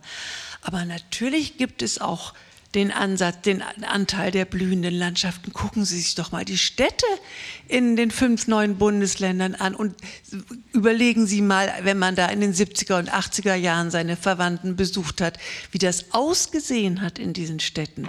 Also auch da finde ich, äh, darf das nicht mit zu großem Pinsel beschrieben werden. Also ich, ich kann Ihnen da gar nicht äh, äh, genug zustimmen. Ich sehe das exakt so wie Sie. Ich glaube, dass der Wunsch, den Neoliberalismus irgendwie verantwortlich zu machen für den Aufstieg der neuen Rechten, das ist der, der Hoffnung geschuldet, wie das bei Sarah Wagenknecht oft der Fall ist, dass es sozusagen eine legitime Wut gibt und diese legitime Wut jetzt sozusagen den falschen Ausgang nimmt. Und äh, ich glaube, dass das äh, äh grundfalsch ist und äh, überhaupt nicht aufgeht. Ich glaube, ähm, dass äh, die, die, die, die, der Aufstieg der, ähm, äh, der, der neuen Rechten in den vergangenen, was ich, zehn Jahren oder so, sehr viel komplizierter ist und mit so einfachen Gleichungen nicht einzufangen ist. Ja, ich glaube, sowas wie den Neoliberalismus gibt es gar nicht. Und Sie, also Natürlich äh, kann man äh, Ihnen in allen Punkten zustimmen, Frau Beck. Aber trotzdem würde man sagen, dass man bestimmte Tendenzen sehen kann, die auch vielleicht äh, die Problematik von Politik beschreiben, dass nämlich viele Gebiete der Politik auch entzogen werden. So gut es sie auch tut und so viel es sie auch bewirkt, ähm, entzieht sich einfach manches auch der Gestaltungskraft von Politik und manches hat sich auch verändert. Wenn man jetzt, wenn ich mir meine Kinder angucke, ich gucke mir meine Jugend an und die Jugend meiner Eltern, ähm, man braucht ja nur aufs Bildungssystem gucken unglaublicher Fortschritt, dass meine Kinder mit einem Jahr in die Kita gehen können und so weiter, dass es diese Plätze gibt, ganz fantastisch. Aber äh, auch natürlich äh, eine andere Tendenz, die Durchökonomisierung von Lebensläufen, dieser Zwang zur äh, Optimierung, ähm, Bildungsideale verändern sich und das ist nicht, ich kann nicht sagen, das ist alles Neoliberalismus, aber natürlich ist das, was auch damit gemeint ist. Also der Homo economicus ist ja sozusagen die Angriffsfigur der linken Neoliberalismus-Kritiker und ähm, das ist das, was wir dann vielleicht auf der Rechten als Entfremdung sehen.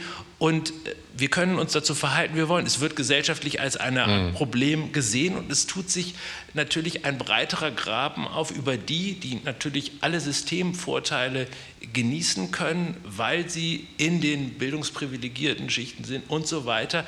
Aber auch wenn wir in den 50er, 60er Jahren nie die nivellierte Mittelstandsgesellschaft gehabt haben, das ist auch ein großer Mythos, kann man sehen, dass es zumindest gesellschaftlich wahrgenommen wird, dass es sozusagen, dass die stärkere größer, Polarisierung, dass die Lücken größer werden und dass man auch sozusagen mit die, die politischen Maßnahmen, die man braucht, werden immer, immer komplexer. Und äh, das, ist so. das, das ist, glaube ich, diese, diese, äh, diese ja, sozusagen Ohnmacht findet ihr Ventil in Vereinfachung oder Ohnmachtserfahrung.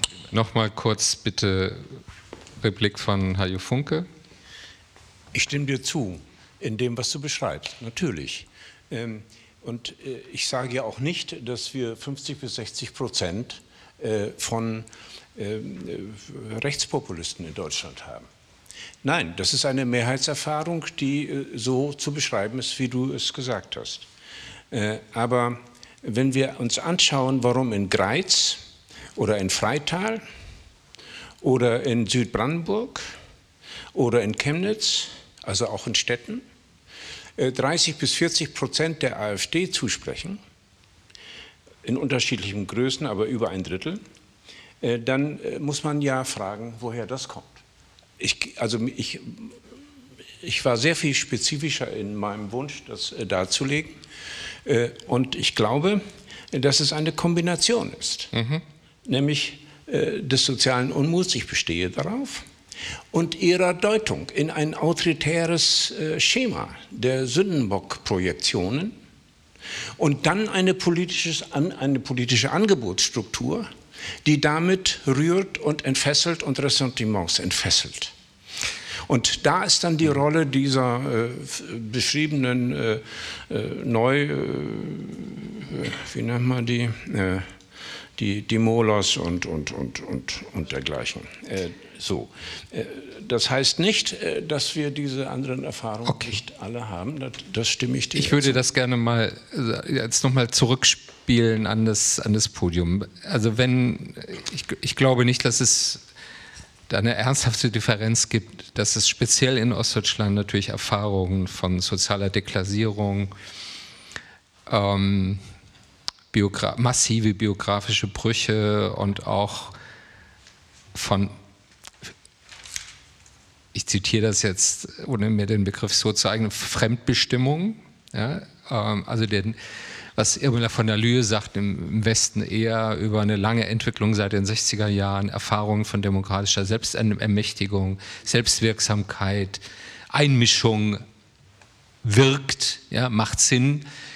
Ähm, diese Kultur gab es im Osten nicht, sondern das fiel relativ schnell zurück in so dieses, es gibt eine neue Macht, die uns von außen sagen, äh, sagen bestimmt. Aber ich würde doch äh, gerne die Diskussion nochmal darauf lenken, sind es nicht auch bestimmte kulturelle Muster, die dann zu dieser Interpretation führen?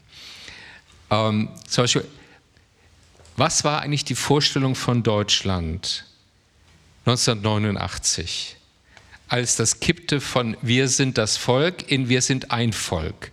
Welche Vorstellung von Deutschland hatten die? Ich glaube nicht, dass es die Vorstellung die, des realen, der realen Bundesrepublik, das war nicht die Vorstellung, die sie hatten von Deutschland.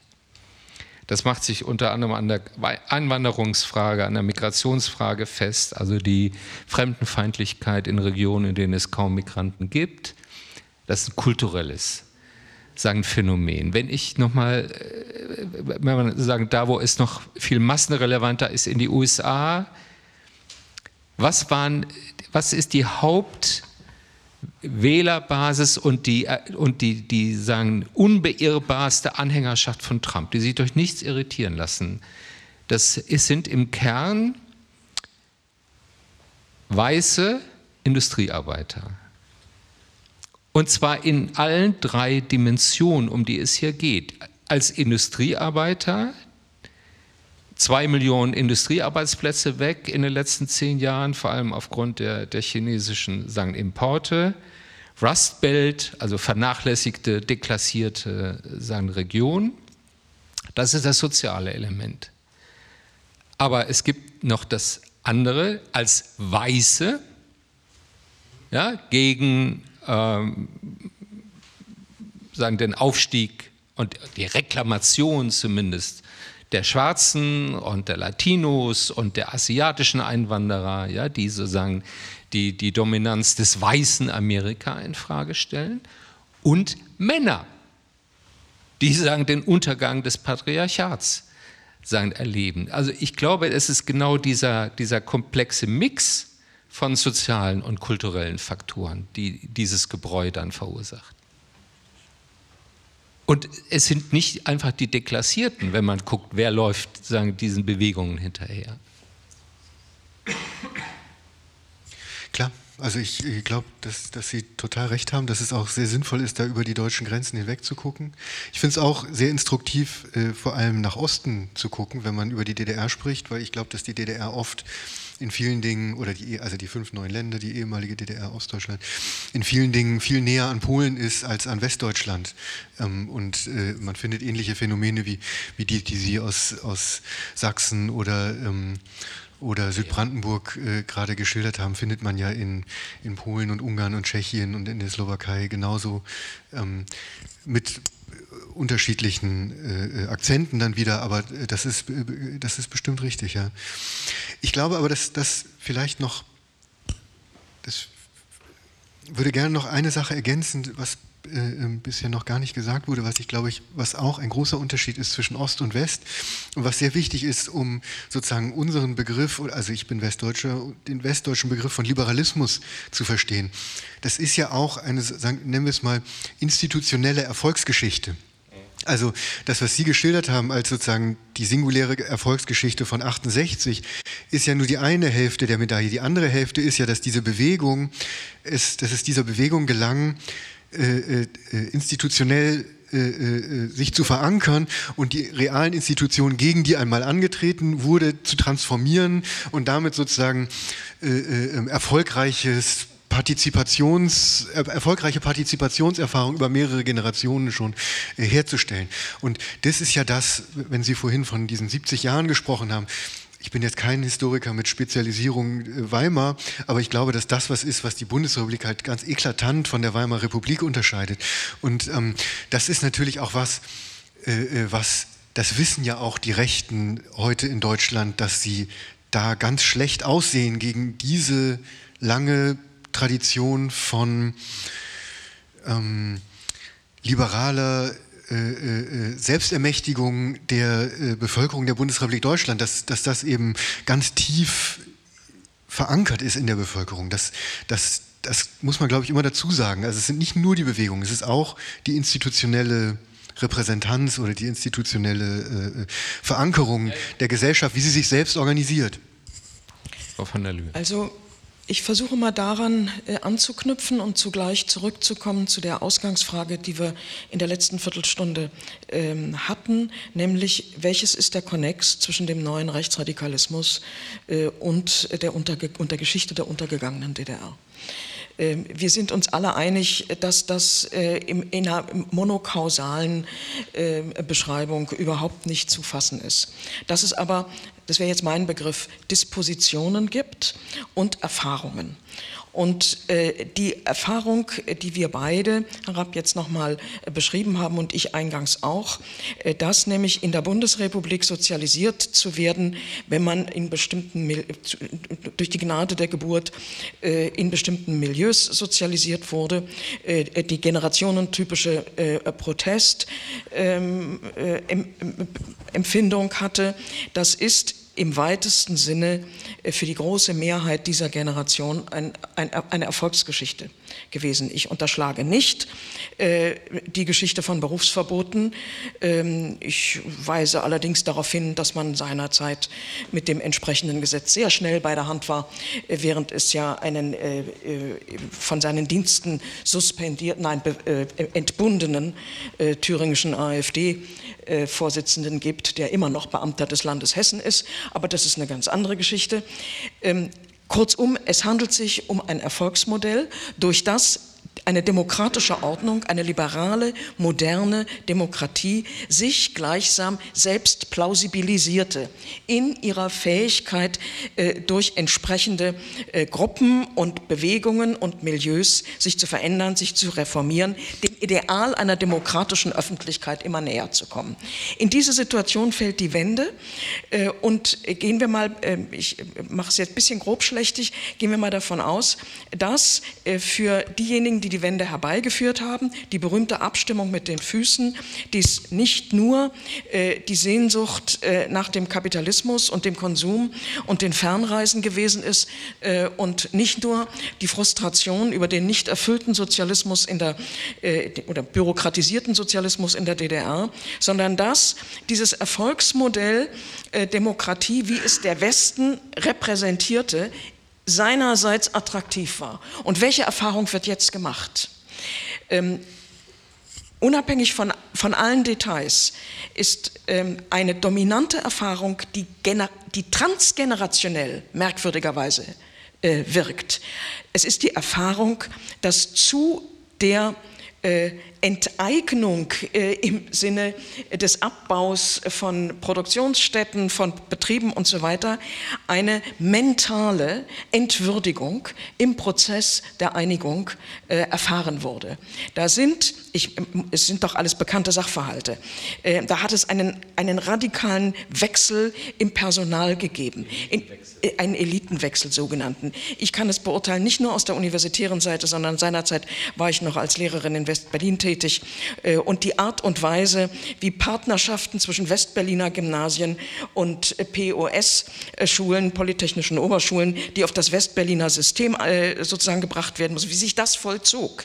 Das konnte bei aller Sensibilität nicht ausbleiben, dass gestandene Kolleginnen und Kollegen die Erfahrung machen mussten, dass diese wunderbare Demokratie bestens einhergeht mit entwürdigendem, hegemonialem Verhalten von Kollegen der gleichen Generation. Äh, und im Horizont von Treuhand, äh, äh, im Horizont von Stellenbesetzungen an den Hochschulen, auch da sage ich Ihnen gar nichts Neues, dass an die ostdeutschen Universitäten Personen berufen wurden, die im Westen nie eine Chance gehabt hätten. Kurzum, diese demokratische, attraktive Ordnung erweist sich in der Wahrnehmung, so meine Vermutung, die ich nun noch durch viele Gespräche bestätigen kann, erweist sich als eine, die ihrem eigenen Ethos zuwiderläuft und nichts äh, irritiert, empört Menschen so wie die Erfahrung, dass diejenigen, die einem als Autorität gegenübertreten, den eigenen Prinzipien nicht entsprechen. Das war der Stimulus von 68, dass man uns Demokratie vorge vorgeredet hat, aber hat sie nicht praktiziert. Äh, so ist doch gewesen. Und dies soll man nicht, ich finde nicht, dass man das unterschätzen darf, dass dieses, diese mentale Erfahrung von Entwürdigung, ähm, nicht nur eine Generation getroffen hat, sondern, wie ich aus vielen Gesprächen weiß, sich gleichsam transgenerationell fortzeugt. Jetzt, jetzt, so, jetzt, jetzt wiederholen Sie aber, sagen gerade Narrativ, was ähm, nach meiner Wahrnehmung immer dominanter wird jetzt im, im, im West-Ost-Dialog, äh, 30 Jahre Mauerfall oder so, wird, also dieses Kolonialisierung, Fremdbestimmung, da, da, dass das aber für eine große Zahl von Leuten in der DDR eine wirkliche Befreiung war und eine Öffnung ganz neuer Optionen und Möglichkeiten, Türen, die sich ihnen sagen, geöffnet haben und dass es auch von Millionen genutzt wurde, diese, diese neuen Möglichkeiten. Ich finde, diese Seite der Geschichte, die dürfen wir jetzt nicht unter den Teppich kehren. Ja, also ich, ich würde auch gerne noch mal eine Sache ergänzen. Man muss schon auch noch mal dem Umstand ins Auge blicken, dass die AfD die erste wirklich gesamtdeutsche Partei ist, die äh, äh in Ost wie West verankert ist.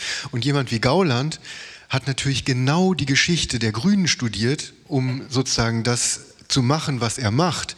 Also äh, äh, ähm, wie fügt man äh, äh, Bewegungen, die eigentlich nicht notwendigerweise was miteinander zu tun haben, Anti-Atom, Frauenbewegung, Umwelt, Friedensbewegung, wie baut man aus, aus und so ähnlich ist es ja jetzt auch, Anti-Euro, Anti-PC, Anti-Flüchtling, das sind ja Sachen, die nicht notwendigerweise in einer Partei zusammengehen müssten, aber auch äh, sozusagen militante Nazis im Osten, Honoratoren im Westen. Der Gauland weiß genau, wie man sozusagen Milieus, die nicht notwendigerweise Verbindungen haben, wie man die zusammenführt, wie man mit den Provokationen spielt. Das hat er alles in Frankfurt äh, gelernt und sich bei den Grünen abgeschaut. Und ähm, das hat aber nur ganz bedingt in meiner Warte äh, oder es lässt sich aus meiner Warte wirklich nur noch ganz bedingt mit Ost und West erklären. Also ich glaube, dass der Gauland smart genug ist, das auch zu wissen, dass man mit diesen Sachen nur in Kombination weiterkommt. Und das ist, glaube ich, einer der Gründe für den Erfolg dieser Partei auch. So, jetzt gibt es noch eine ganz kleine Runde. Ähm ja, also ich, ich, drei Wortmeldungen sehe ich jetzt noch und dann gehen wir auf ein Finale. Ich frage nach etwas anderes, Rainer Simanowski. Äh, ein liegen gebliebener Begriff war der Begriff des Verfassungspatriotismus. Ja. Da würde ich noch mal gerne nachfragen, weil das ist ja so eine Subjektzentrierung.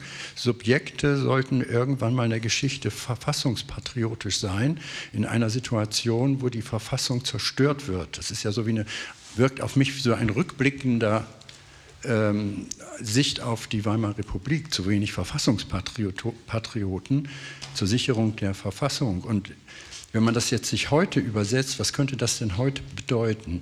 Also unsere Verfassung ist ja auch nicht nur der Begriff also der liberalen Freiheitsrechte, sondern auch der Begriff der Republik. Also was ist denn heute das Republikanische? Und das zielt ja auf so Gemeinwohlorientierung und vor allen Dingen auf die Elemente der Partizipation, sodass dann die Partizipation dann natürlich in Bezug innerhalb der Verfassung wahrgenommen werden kann. Und das bedeutet uns für Berliner natürlich in Bezug auf die Berliner Landesverfassung, für die Deutschen in Bezug auf das Grundgesetz und für die Unionsbürger in Bezug auf die Grundrechtecharta und den Lissabon-Vertrag. Das heißt, der Verfassungspatriotismus ist modern formulierbar. Die Verfassungspatrioten könnten heute sozusagen im Mehrebenen-Verfassungssystem jetzt so aufgedröselt als Berliner, Bundesdeutsche, Unionsbürger aktiv werden. Und dann hat die Demokratie nicht nur eine soziale Komponente, Komponente sondern eben auch dann die Mehrebenen rechtsstaatliche Komponente. Vielen Dank. Hast du dich gemeldet, Monika? Marie-Louise? Also es ist zweifellos ja notwendig, ähm, sich die ostdeutschen Länder nochmal mit ihrer spezifischen Geschichte anzuschauen. Trotzdem würde, wenn es jetzt, ähm, ich sage das jetzt mal böse, ein Quoten-Ossi auf der Bühne säße, würde unter Umständen der einerseits oder sie äh, diese Kränkungserfahrung formulieren zu Recht, äh, Kränkungserfahrung, auf der anderen Seite aber sagen, ach, jetzt kommt ihr Wessis und behauptet, wir im Osten, wir sind die, äh, wir sind die Rechten. So, da kriegt man, das, da muss man ja sehr vorsichtig sein mit dieser Auseinandersetzung. Und es ist tatsächlich so, im wohlhabenden Baden-Württemberg ist die DVAU ziemlich dicke in den Landtag eingezogen. Und geht mal nach Baden-Württemberg, es ist das aufgeräumteste Land, was man sich überhaupt nur so vorstellen kann. Also insofern äh, denke ich schon, muss doch noch mal ähm, muss da irgendwie noch mehr dran sein und mehr Untergründiges dran sein als diese äh, soziale, an der Oberfläche zu sehende Ungleichbehandlung und Kränkungserfahrung.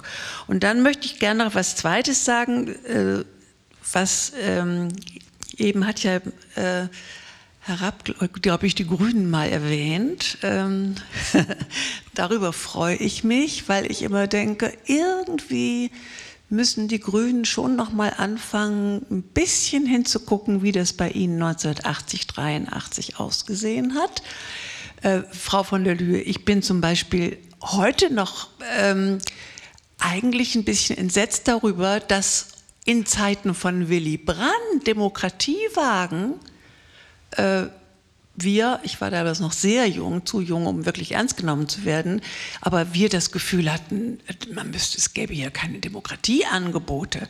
Das kann man nun gerade für die Willy Brandt-Zeit nicht sagen. Und das finde ich auch eine der Fragen, wie geht das, kommt das eigentlich, dass diese 68er-Bewegung, die zum Teil ja sehr militant wurde, in einer Zeit von Willy Brandt groß geworden ist. Und dann habe ich noch ein drittes kleines, kleine Anmerkung ähm, diese Nutzung von Axiomen, äh, die links sein können und wo irgendjemand sagte, äh, der Gauland weiß ganz genau, was er tut. Ich habe jetzt vor einigen Zeit mich rumgeschlagen mit der Website Rubicon, äh, weil die äh, sozusagen dabei war als durchaus, also die Vertreter als durchaus anerkannte äh, Bürger dieser Gesellschaft sind übrigens überwiegend Psychotherapeuten, die da schreiben, die als Psychotherapeuten mit der Grundhaltung an die Gesellschaft herangehen, setze dich immer in den anderen hinein und dann wirst du schon finden, äh, dass der auch nicht Unrecht hat, dann gibt es nämlich keine Tatsachenwahrheiten mehr. Aber was sind so die Überschriften, die die anbieten? Krieg und Frieden.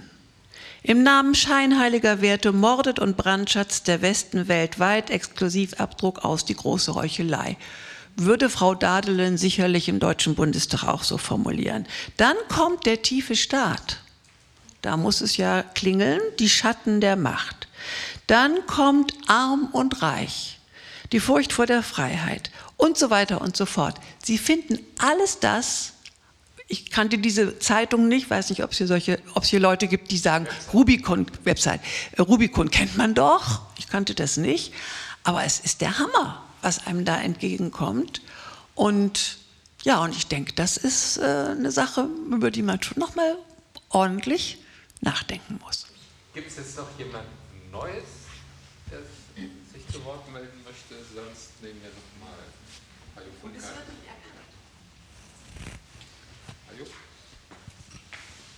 Erneut, was äh, Baden-Württemberg anlangt, Tradition des Autoritären die man auch äh, studienmäßig erhoben hat.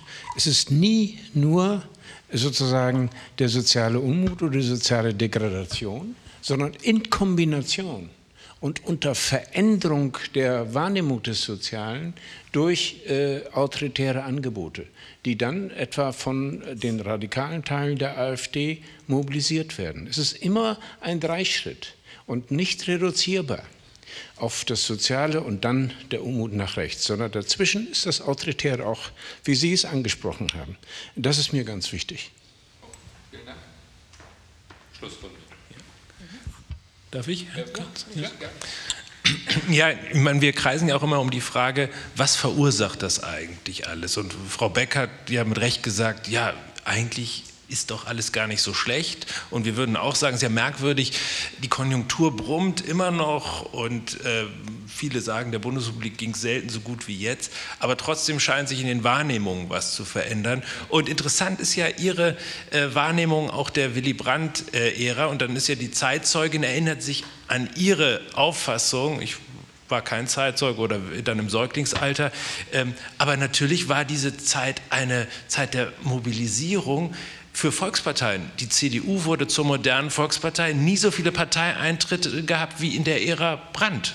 Die sind ja auch alle in die CDU eingetreten. Und alles war schön versammelt in zwei Volksparteien. Da gab es natürlich, äh, gab's natürlich äh, linke Splittergruppen, und, aber das waren ja ein paar äh, zig, vielleicht hunderttausend, es war ja verschwindend wenig. Die haben zwar viel Lärm gemacht und haben sich auch wichtig gefühlt, aber bei Wahlen fanden die ja gar nicht statt. Und äh, Willy Brandt hat es ja geschafft, die Jusos wieder zu integrieren. Und viele sind ja dann nach der aufregenden Zeit dann wieder zurück und ein paar halt nicht. Aber wir haben ja das Problem, wir können nicht mehr richtig integrieren, wir übersehen das auch nicht mehr. Und Ihr Beispiel ist ja auch interessant. Ähm, Verschwörungstheorien. Leute behaupten Sachen. Man könnte ja auch die linken Splittergruppen als Verschwörungstheorien von damals äh, sehen. Und es wird nicht kontrolliert. Es gibt sozusagen diese Binnenlogiken, die geglaubt werden, die in ein, ein Weltbild passen. Ähm, und äh, das Gemeinsame scheint zu fehlen. Äh, und äh, Leute wie Mark Liller, eher liberal-konservative, die sagen, bei den Identity Politics, das Gefährliche ist nicht, dass es das gibt, und das aber das Gefährliche ist, dass das Gemeinsame oder das Gemeinwohl, dass das absackt und jeder besinnt sich zuallererst auf seine Identität und will wahrgenommen werden, aber eigentlich äh, ist doch das die Idee der liberalen Demokratie einer fundamentalen Gleichheit und da sollten wir das doch Republikanische, eher anfangen. Das Republikanische, wenn Sie. Und da kommen wir dann, letzter kurzer Punkt, da kommen wir dann zu dem, äh, zu dem Aspekt der Demokratie abseits von Institu Institutionen. Äh, ausmacht, dass es dann Demokratie als Kommunikation, als Lebensform, als Partizipation, die das Gemeinsame eben herstellen kann, so wie sich das Hannah Arendt meinetwegen vorgestellt hat. Äh, und das ist natürlich die, die schwierige Aufgabe von Politik heute, das hinzubekommen. Äh, und die AfD schafft das destruktiv, also gegen das, was die anderen vorgaukeln, das Gemeinsame sei. Aber man könnte ja auch sagen, der Aufschwung der Grünen, den ich jetzt nicht überhöhen will, aber der doch ganz beeindruckend war im letzten Jahr, versucht einen anderen Weg zu gehen. Und ich will das jetzt gar nicht irgendwie groß bewerten, aber es ist ja doch auch erstaunlich, dass sowas immer noch funktionieren kann. Äh, und äh, dass die anderen Parteien im Moment noch den, mit den Möglichkeiten hadern. Ich würde nicht unbedingt sagen, dass wir uns von Volksparteien oder von Parteien verabschieden müssen, die das Übergreifende im Sinn haben. Das dürfen wir eigentlich nicht, wenn wir das Projekt liberale Demokratie ernst nehmen. Ähm, das kann natürlich hoffnungslos naiv und idealistisch sein, aber sozusagen das gehört dann zu einer verfassungspatriotischen Grundierung von, von Politik. Frau von der Leyen. Ja, ich kann das kurz machen und daran anknüpfen. Mir hat der Begriff des Verfassungspatriotismus noch dazu, wie Sie es eben erklärt haben äh, und in den Kontexten äh, immer äh, durchaus eingeleuchtet.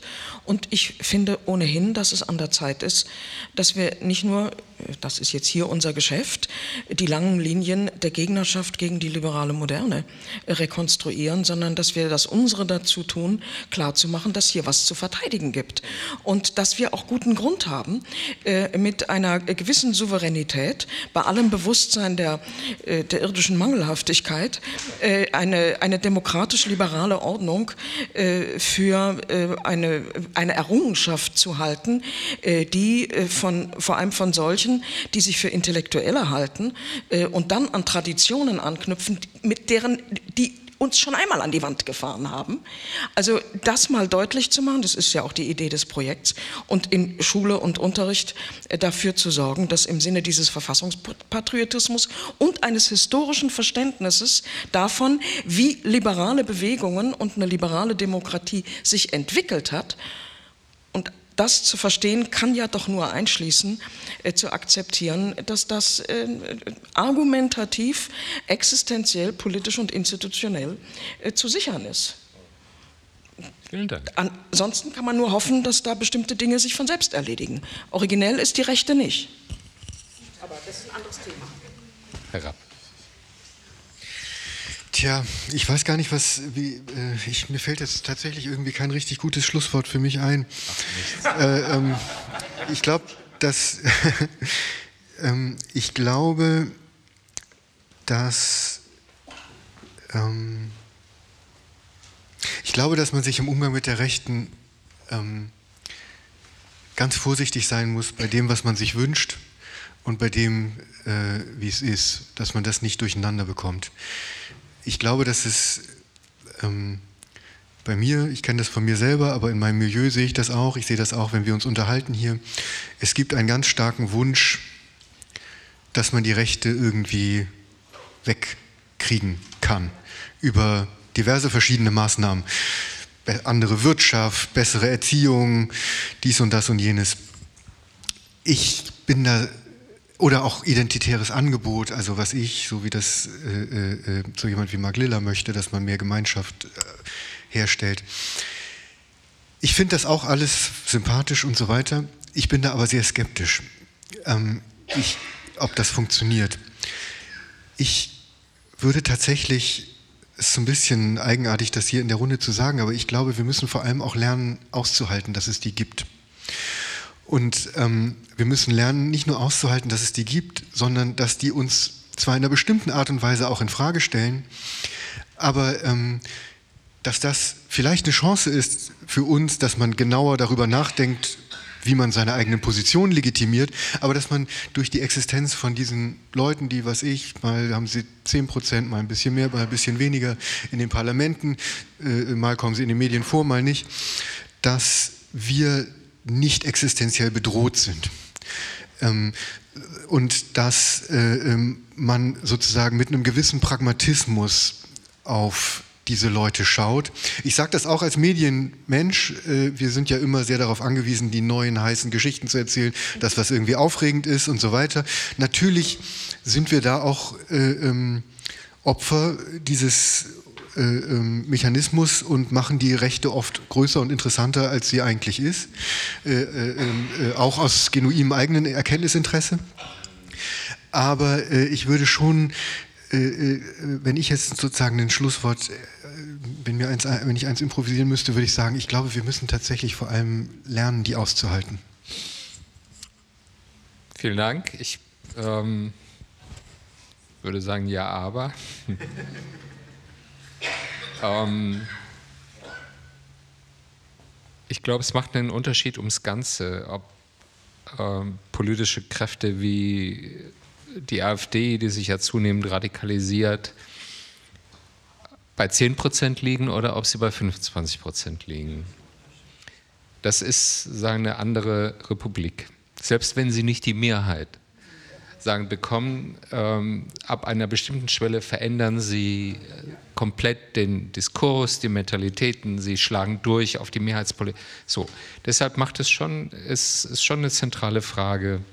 Ich, ich glaube, Sie haben recht, dass ähm, wir leben in einer, einer Zeit so turbulenter Veränderungen. Und das, das, das Aufkommen dieser, dieser Antiliberal, wenn die, die wurden immer mächtig in Phasen großer Umbrüche. Das sind sagen, in, in Phasen von Modernisierungskrisen. Und insofern glaube ich, dass man mit einer bestimmten Größenordnung immer leben und rechnen muss, dass es das gibt. Ja, das, und zwar von links, mal stärker linksradikal, mal stärker äh, sagen von rechts. Aber was wir wirklich darüber nachdenken müssen, wie wir verhindern, dass die den Durchbruch schaffen. Und wenn wir uns umgucken, ich meine, äh, äh, Trump ist jetzt kein klassischer ein Rechtsradikaler, aber äh, ja, so, und, oder nach Italien.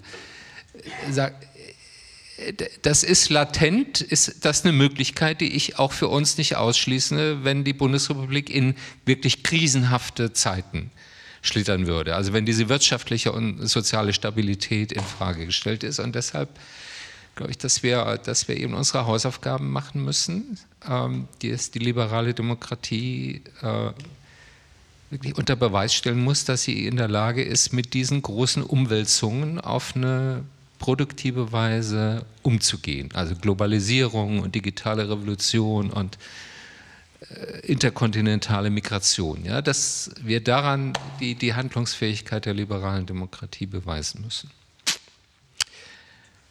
Vielen Dank. Ähm, ich liebe dieses Projekt wirklich, weil ähm, also äh, das ermöglicht oder äh, produziert irgendwie Diskurse wie, wie, wie heute Abend, äh, bei denen ich das Gefühl habe, dass wirklich zusammen nachgedacht wird und nach, ähm, so über die üblichen Schablonen sagen weg, ein bisschen gründlicher nach Ursachen und Antworten ähm, der Krise der liberalen Demokratie gesucht wird. Und ähm, würde mich sehr freuen, wenn Sie uns da weiter begleiten. Die nächste Veranstaltung wird am 15. Mai sein mit Timothy Snyder. Ähm, Wege in die Unfreiheit ist schon zitiert worden. Ähm, Website www.gegneranalyse.de und ähm, Zentrum Liberale Moderne. Also bleiben Sie uns gewogen und vielen Dank bis zum nächsten Mal.